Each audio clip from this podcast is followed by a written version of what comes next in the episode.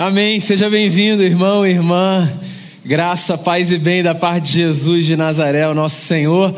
Alegria ter vocês aqui nessa noite, segunda noite dessa semana de ações de graças. Alegria ter você que está aí na sua casa participando com a gente de mais uma celebração. Vocês sabem, eu quis botar uma mesa aqui e uma cadeira e ficar sentado. Eu passei seis meses pregando sentado aqui para esse salão vazio só com algumas pessoas aqui do meu lado. E eu gostei de pregar sentado. Deixa eu confessar um negócio para você.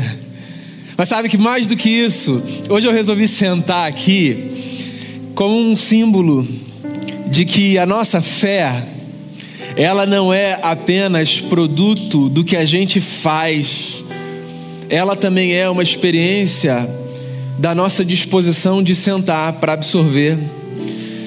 Você deve ter prestado atenção nesse repertório. Eu não sei qual a sua opinião sobre, sobre essas canções que estão ali entre a década de 70 e 80 da enologia cristã brasileira. Eu não sei se você acompanhou esse movimento da MPB cristã, como a gente gosta de chamar, né? Nascer, crescer, ganhar forma, se multiplicar, essa espiritualidade cheia de brasilidade eu fico ouvindo essas músicas e eu fico tendo que parar em cada uma delas para absorver a beleza de cada frase. Cada frase me leva para um lugar, me faz pensar numa coisa, abre uma porta, uma janela, me faz agradecer.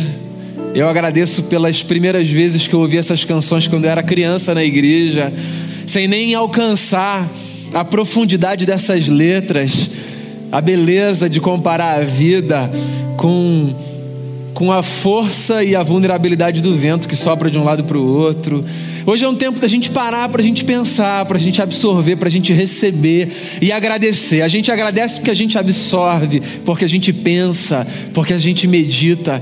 E eu quero dizer um negócio que eu disse ontem aqui, quero repetir: que ano difícil para a gente agradecer, do ponto de vista prático do ponto de vista material, da realidade dos fatos, que ano difícil para a gente agradecer, né? Tanta luta a gente está vendo nas nossas cidades, na nossa, em, em tantas outras, em outros países também, números crescendo, desdobramentos dessa pandemia. A, a casa está vazia, se comparada à nossa celebração de ação de graças, né? Essa casa está vazia, a gente está distante, a gente tem máscara. Mas essa é a nossa realidade hoje. Essa é a nossa realidade hoje. E eu acho que uma das belezas da vida com Deus é que no meio de cenários como esse, a gente ainda pode parar, pensar e dizer: Ok, obrigado, Senhor, eu tenho muito a agradecer. Eu queria ler uma canção que a Bíblia Sagrada nos oferece no livro das orações e das canções, que é o livro dos Salmos. Ontem eu preguei no Salmo 23, hoje eu quero pregar no Salmo 127. E amanhã eu quero ler outro salmo, porque é tempo de cantarmos ao Senhor a nossa gratidão. Se a gente não consegue, pela dificuldade desse ano, perceber as razões pelas quais agradecer, então a gente pede ajuda aos poetas. Os poetas têm a sensibilidade de enxergarem o que talvez a gente não enxergue. E aqui é um livro de poesias, o livro dos Salmos. E eu acho que você conhece o Salmo 127. Porque ele diz assim: vê se você conhece. Se não for o Senhor o construtor da casa, será inútil trabalhar na construção. Se não é o Senhor que vigia a cidade, será inútil a sentinela montar guarda. Será inútil levantar cedo e dormir tarde, trabalhando arduamente por alimento o Senhor concede o sono àqueles a quem Ele ama. Os filhos são herança do Senhor, uma recompensa que Ele dá. São como flechas na mão do guerreiro. Esses são os filhos nascidos da juventude. Como é feliz o homem que tem a sua aljava cheia deles. Não será humilhado quando enfrentar os seus inimigos no tribunal. Esse cântico é atribuído a Salomão filho do rei Davi, o grande poeta de Israel. Filho de um poeta, pegou a veia do pai, cheio de sabedoria, escreveu as suas orações, as suas canções. Na Bíblia, algumas canções são chamadas de cânticos de romagem. Num português bem abrasileirado, seria cântico de romaria. eram os cânticos de peregrinação, as canções que o povo entoava quando em procissão aquela gente de todo Israel se dirigia para o lugar onde o templo do Senhor tinha sido construído nos dias de Salomão. Antes disso, para o lugar onde o tabernáculo estava, que era uma casa móvel de Deus. Cântico de romagem. Não é da nossa tradição protestante pensar na ideia da procissão, da marcha, né? Talvez isso faça mais parte do cristianismo romano a ideia das procissões, das romarias, das marchas pelas ruas das cidades na direção do santuário para que se celebre ao Senhor. Mas você sabe, a ideia da procissão, da marcha, da romaria, a ideia desse conjunto de gente que marcha numa direção para expressar a sua adoração comunitária, ela é antiga e ela é bíblica. Ela nos leva para os dias do Antigo Testamento, quando essa gente, sobretudo nas grandes festas de Israel, se reunia e seguia pelas estradas até o lugar onde o povo celebrava a presença de Deus. Esse cântico é um cântico de romaria, um cântico de romagem. E eu acho que pensar na ideia do cântico de romagem é bacana, porque faz a gente se lembrar na importância da gente cantar enquanto a gente marcha. Porque olha só, na nossa espiritualidade, do culto no templo, a gente vem para cá, a gente fica parado aqui e a gente começa a cantar. Geralmente a gente canta em pé, hoje a gente cantou sentado, ouvindo um pouco, apreciando essa música. Mas no nosso rito, a gente costuma cantar enquanto a gente está parado, a gente para para cantar. O sujeito que nem é religioso, não faz parte do grupo, ele nem sabe a hora que ele levanta a mão, que ele para, que ele bate palma, que ele não para. No povo de Israel, eles cantavam também nos lugares dos ajuntamentos, mas eles cantavam enquanto eles marchavam. E eu acho isso bacana, porque na vida a gente está marchando o tempo todo, a gente está em marcha, a gente se movimenta. A vida nada mais é do que uma sucessão de marchas. A gente sai daqui, vai para lá, sai de lá, vai para colar. A gente está sempre saindo de um lugar, chegando em outro. A nossa vida é feita de muitos caminhos que a gente percorre, que a gente traça. E como é importante na vida a gente se lembrar das nossas canções enquanto a gente caminha. A gente se lembrar das nossas orações enquanto a gente caminha. A canção, ela é importante na história de qualquer povo, porque a canção é uma espécie de oração que a gente tem armazenada na memória e no coração, e a gente evoca esse negócio quando a gente precisa. Pode ser religioso, pode não ser, pode ser por motivo de esporte. As canções ficam guardadas no peito daquela gente que torce para um time. Quando eles chegam no estádio, eles expressam a sua alegria, a sua satisfação. A canção pode ser a expressão da nossa paixão e do nosso zelo pela nossa pátria. A canção pode ser o registro do nosso afeto pela nossa infância. A gente canta o que os nossos pais ensinaram. Canções são orações que a gente guarda e a gente acessa. A gente se lembra delas. E aqui tem um cântico de romaria. Aqui tem uma canção para a marcha. Eu queria encorajar você a cantar enquanto você marcha. Eu queria encorajar você a fazer as suas orações enquanto você caminha pela vida. Eu queria encorajar você a não esperar vir para o templo para cantar a Deus.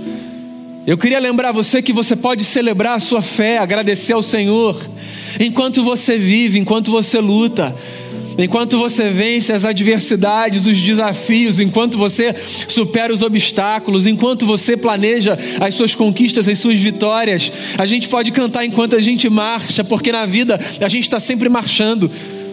Deus diz para a gente lá no livro do Êxodo que a gente tem que sempre marchar, sempre marchar. Teve uma vez no Êxodo que Moisés se viu numa situação muito difícil. Eles fugiam dos egípcios, o exército mais poderoso daquela época. O povo de Israel tinha passado 400 anos no cativeiro e Deus os libertou das garras de Faraó. Eles fogem rumo à terra prometida, só que chega uma hora que eles se deparam com o mar na frente e o exército atrás, e eles não sabem o que eles fazem. E aí eles olham para o líder e dizem assim: o que, que a gente faz agora? A gente para? A gente para para orar? Ou, usando a linguagem aqui dos salmos, a gente para para cantar? E aí Deus diz assim para Moisés: diga ao povo que marche. Uma outra forma de dizer: a vida não para, continua andando, mesmo que você diminua o ritmo, mesmo que a gente rearrume a casa, mesmo que a gente precise de distanciamento, mesmo que a gente faça uma pausa, mesmo que a gente se recolha mais. A vida não para, a gente continua andando e marchando e a gente vai cantando a nossa esperança, a gente canta a nossa fé, a gente canta a nossa confiança. A gente diz para Deus: Senhor, eu confio em Ti. Aqui tem uma canção, e essa canção, ela é bacana, porque ela começa fazendo a gente se perguntar quanto tempo a gente gasta, quanto tempo a gente perde com coisa inútil nessa vida. Eu acho que essa pandemia das muitas coisas que ela provocou, ela provocou na gente essa reflexão, né? O que é útil e o que é inútil. Das coisas mais triviais. Pensa nos primeiros meses, quando a gente estava mais recluso mesmo. Quantidade de roupa que a gente não usou. Mesmo trabalhando. A quantidade de roupa que a gente não usou, porque a gente não precisou. Certo? a quantidade de coisa que a gente achava que era essencial na nossa vida e que a gente conseguiu viver sem.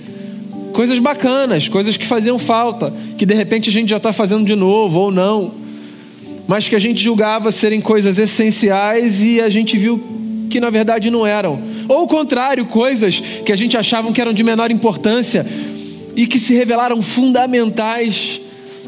O tempo que a gente passou a investir em algumas relações que eram relações importantes, mas que por força das outras coisas a gente não tinha ou a oportunidade ou dado a prioridade para que aquelas coisas então fossem desfrutadas como mereciam ser.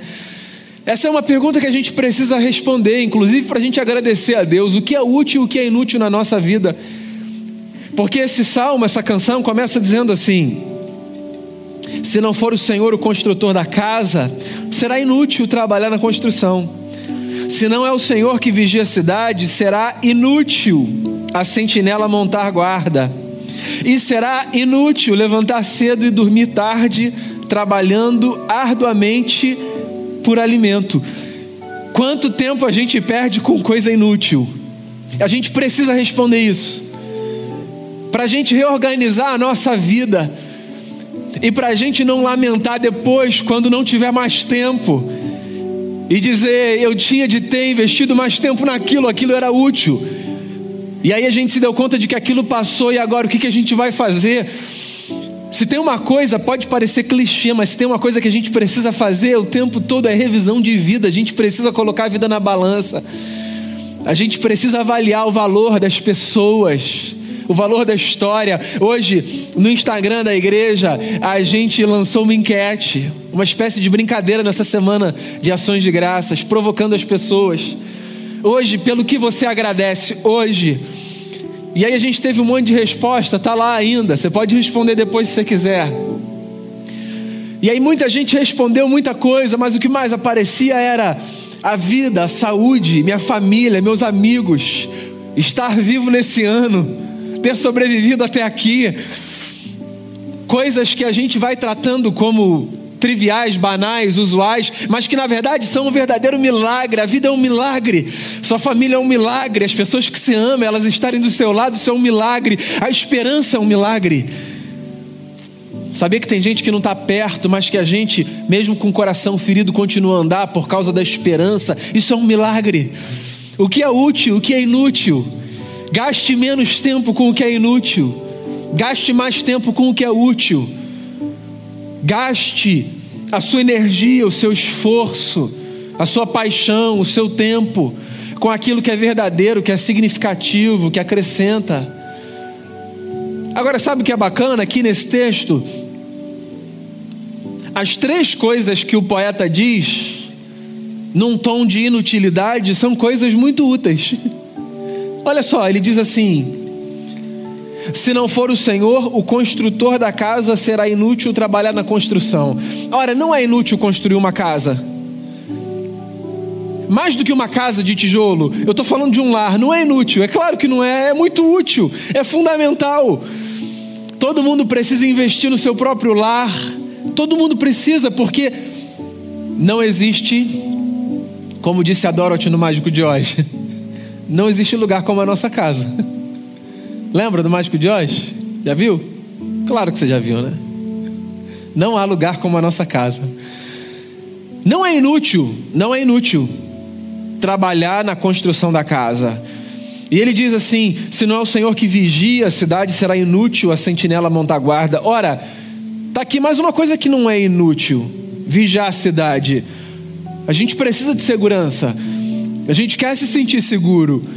A gente quer ter proteção, todo mundo quer, todo mundo quer. É um direito nosso, direito à segurança. A gente oferece segurança para as pessoas mais vulneráveis. Eu quero que os meus filhos cresçam se sentindo seguros. Não apenas porque vivem num lugar que proporciona segurança, mas porque a minha presença e a presença da Denise confere segurança a eles. Segurança é um negócio que a gente deseja, é essencial. E ele fala mais uma coisa: levantar cedo, dormir tarde, trabalhando arduamente por alimento, não é inútil, é útil. Todo mundo precisa trabalhar. Quem não trabalha porque não quer, quem não trabalha porque não quer, não porque não pode, por esse mundo desigual, não porque não tem oportunidade no momento, mas quem não trabalha porque não quer, precisa ler Provérbios 6, vai ter com a formiga o preguiçoso. O trabalho dignifica o homem, é o que diz a palavra. Trabalhar não é inutilidade, mas, mesmo assim, o poeta diz que se o Senhor não for o construtor da casa, é inútil trabalhar na construção. E se não for ele o que vigia a cidade, é inútil a sentinela montar guarda. E é inútil levantar cedo e dormir tarde trabalhando ardamente por alimento. Ele não está colocando essas coisas essenciais na conta da inutilidade. O que ele está dizendo para a gente é que a gente não mede o que é inútil apenas pelo que a gente faz, mas com que mentalidade a gente faz. Então, com que mentalidade você constrói a sua casa, edifica o seu lar? Com que mentalidade você busca por segurança? E com que mentalidade você trabalha? Porque a mentalidade que a Bíblia ensina a gente a desenvolver é a mentalidade que faz com que a gente acredite que o nosso trabalho para edificar o nosso lar é uma continuidade do trabalho de Deus que nos dá energia, saúde, força, graça, resiliência, capacidade de perdoar. E o nosso trabalho de construirmos uma cidade, uma sociedade, onde há segurança, ele é na verdade uma continuidade do trabalho de Deus, que é a nossa verdadeira segurança. Nele nós estamos seguros. E o nosso trabalho de sair para trabalhar, literalmente, é na verdade uma continuidade de uma vocação que Deus nos delegou, a vocação de contribuirmos com Ele para colocar ordem nesse mundo caótico. Então a gente mede o que é inútil não apenas por aquilo que a gente faz, mas pela mentalidade que a gente desenvolve. Qual é a sua mentalidade? Você está aqui agradecendo o quê? Você está aí na sua casa agradecendo o quê? Agradecendo a sua própria força, a sua capacidade de dizer, eu fiz, de bater no peito e dizer, isso aqui tudo, Senhor, resultado do meu esforço. Você está aqui para agradecer, como o fariseu naquela história que Jesus contou do fariseu e do publicano, que agradeceu dizendo obrigado, Senhor, porque eu não sou como eles, sou muito melhor, faço tudo perfeito. Ou você está aqui com a mentalidade de quem sabe que por detrás de qualquer coisa que a gente faça, por detrás da sustentação da nossa vida, do esforço, do empenho, por detrás de toda a energia que a gente põe nos projetos mais complexos da vida, o que há é a mão do Eterno sustentando a nossa história. É isso que ele está dizendo. O que ele está dizendo é que a inutilidade, mesmo quando a gente faz as coisas mais importantes da vida, sem entender que o que a gente faz é uma continuação do que Deus começou a fazer antes da gente chegar aqui. Eu sei que você está aqui para agradecer, porque por mais que você trabalhe, se esforce, por detrás, você sabe, existe um Deus que trabalha incansavelmente por mim e por você. É por isso que a oração e a canção continua dizendo: O Senhor concede o sono àqueles a quem Ele ama. Eu falei um pouco sobre isso ontem, lendo a oração da ovelha, o Salmo 23. A gente pode dormir por causa de Deus. A gente descansa por causa de Deus. A gente não descansa porque está tudo bem, a gente descansa porque a gente sabe que em Jesus a gente pode confiar. A gente descansa porque a gente sabe que a gente é como o vento que sopra, levado de um lado para o outro, pela força do Criador que dirige a nossa história. A gente dorme por causa disso. A gente não dorme porque a vida está toda organizada, a gente não dorme porque nós somos pessoas perfeitas. A gente dorme porque existe um Deus que diz para a gente assim: ó, descansa, descansa. Eu me lembro muito de uma canção que eu não sei se é do pastor Josué Rodrigues, mas que eu aprendi com o pastor Josué Rodrigues cantando. Não tenha sobre ti um só cuidado qualquer que seja, porque um somente um seria muito para ti. É meu, somente meu todo o trabalho, e o teu trabalho é descansar em mim. Não temas quando enfim tiveres que tomar decisão, entrega tudo a mim, confia de todo o coração, porque é meu, somente meu todo o trabalho, e o teu trabalho é descansar em mim. Não é Deus convidando a gente para ociosidade, é Deus colocando a gente em perspectiva. É Deus dizendo: pode dormir de noite, pode descansar, pode descansar. A gente precisa descansar, porque Ele está trabalhando pela gente, com a gente. Os filhos são herança do Senhor, uma recompensa que Ele dá. Como flechas nas mãos do guerreiro são os filhos nascidos, nascidos na juventude. Como é feliz o homem que tem a sua aljava cheia deles. Não será humilhado quando enfrentar seus inimigos no tribunal. É assim que ele termina a canção. E deixa eu explicar para você, porque talvez esse final careça de alguma explicação, porque tem um fator contextual aqui. Não havia sentido na vida de uma pessoa, naquela cultura e naquele tempo, se não houvesse, por parte daquela pessoa, um presente para o mundo, que era os filhos nascidos de uma união, de um casamento. Os filhos eram a coroa da vida, ainda são, mas naquele contexto era diferente. Uma mulher, por exemplo, que não pudesse ter filhos, era uma mulher tida como uma mulher amaldiçoada. Um homem que não quisesse ter filhos, era um homem que não se preocupava em perpetuar a honra da sua família e a segurança dela também, porque o seu pedaço de terra seria distribuído. Ter filho era o sinal do compromisso daquela gente com a continuidade de uma história. O mundo muda, avança. E hoje não há dignidade apenas na vida que se constrói a partir do desejo de se ter um filho. Tem muita gente que não quer, tem muita gente que não pode ter, e essas vidas elas não são menos dignas do que as vidas daqueles e daquelas que têm.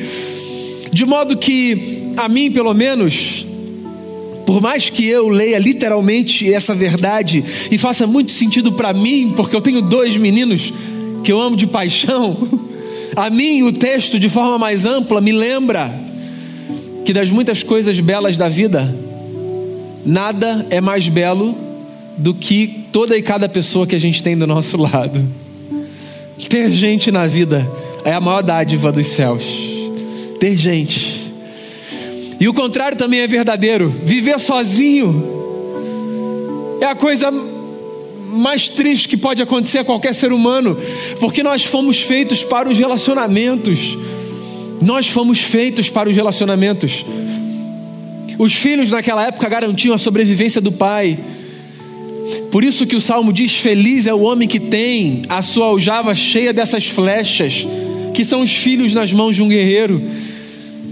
E é interessante porque ele trata os filhos como flechas, que não são coisas que a gente guarda para sempre, são coisas que a gente usa para lançar. Os filhos são nossos, mas são para o mundo, entende? para que eles construam as suas histórias, mas ainda assim são nossos e serão nossos. E a gente sempre vai dizer: olha essa flecha que eu lancei. E assim são não apenas os nossos filhos, mas os nossos amigos. A gente tem orgulho dos nossos amigos. Quando a gente vê um feito bacana de um amigo, a gente diz: olha os meus amigos. Quando o nosso cônjuge, quando o pai, a mãe, o primo, a prima, o tio, a tia, quando a nossa igreja faz uma coisa bacana, a gente diz a minha igreja, porque a nossa riqueza são as pessoas que estão do nosso lado, a nossa riqueza. A nossa riqueza são as pessoas que estão perto ou que estão longe, distantes, por uma tecnologia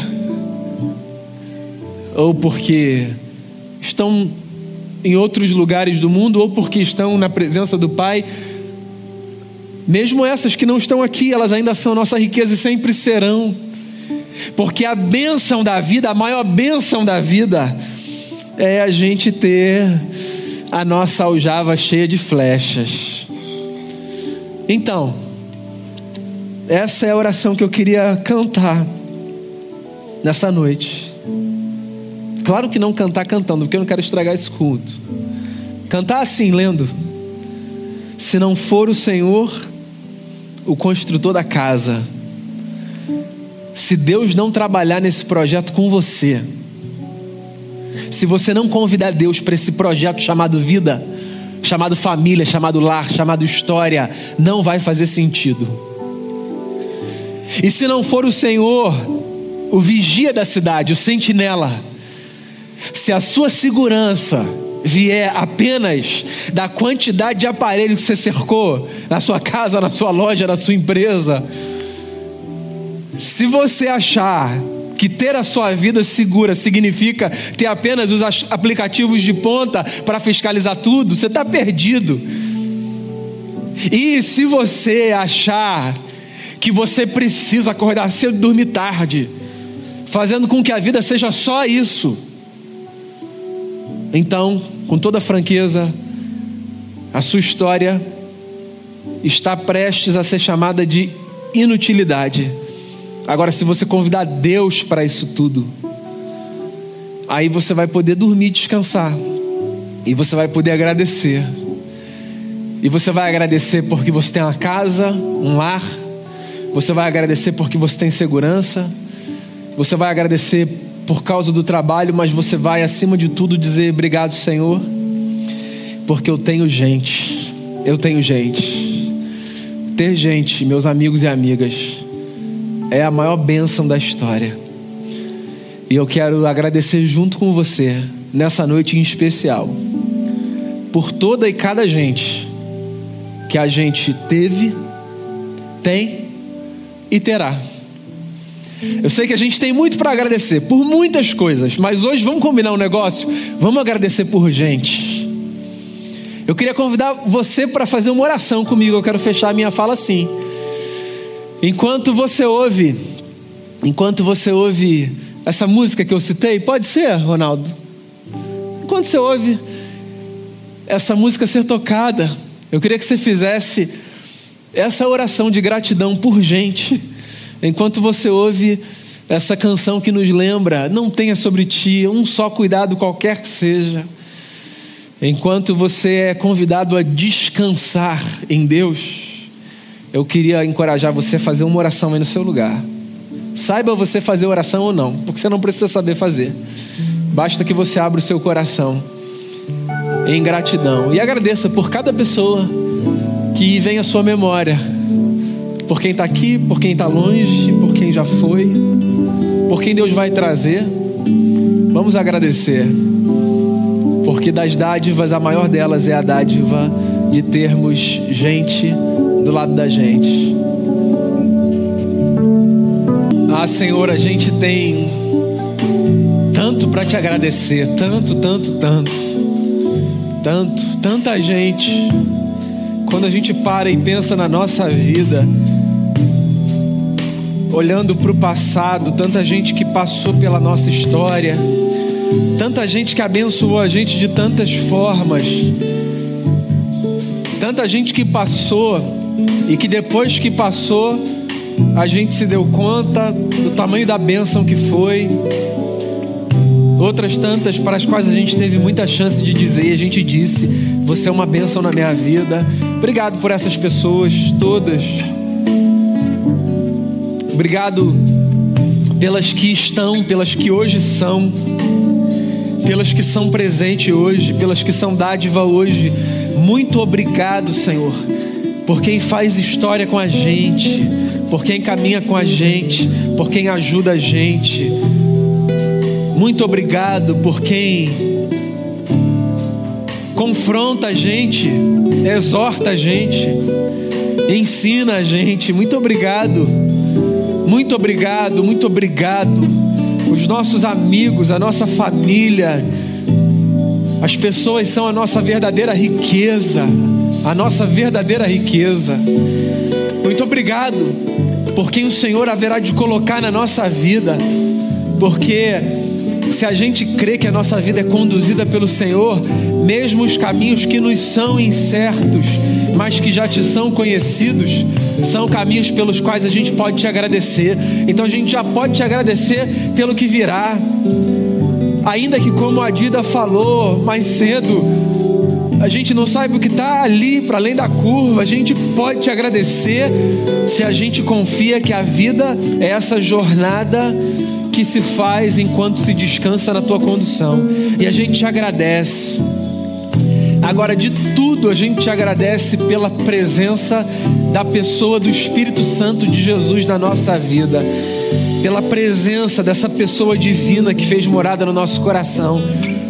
Faz sentido a gente se relacionar com o próximo, porque a gente foi criado à imagem e à semelhança de um Deus que é uma comunidade, que é o Senhor, Pai, Filho e Espírito. Faz sentido a gente se abrir para relacionamento, porque a gente foi feito por esse Deus que é o Senhor, que é a expressão mais perfeita do que significa viver em relacionamento. Então eu quero te agradecer pelo Senhor na nossa vida. E eu quero pedir que esse salmo nos lembre que a gente deve cantar enquanto a gente caminha, todos os dias da vida, dia após dia, enquanto a gente marcha, que a gente cante as nossas orações em gratidão pela dádiva, pela dádiva, mesmo nos dias difíceis, como tem sido os dias desse ano. A gente te agradece pela dádiva da vida, pela bênção de termos o Senhor. Muito obrigado por toda a gente, muito obrigado por ter feito da gente povo do Senhor. Nós te agradecemos pelo teu trabalho e descansamos em ti, em nome de Jesus. Amém. Amém.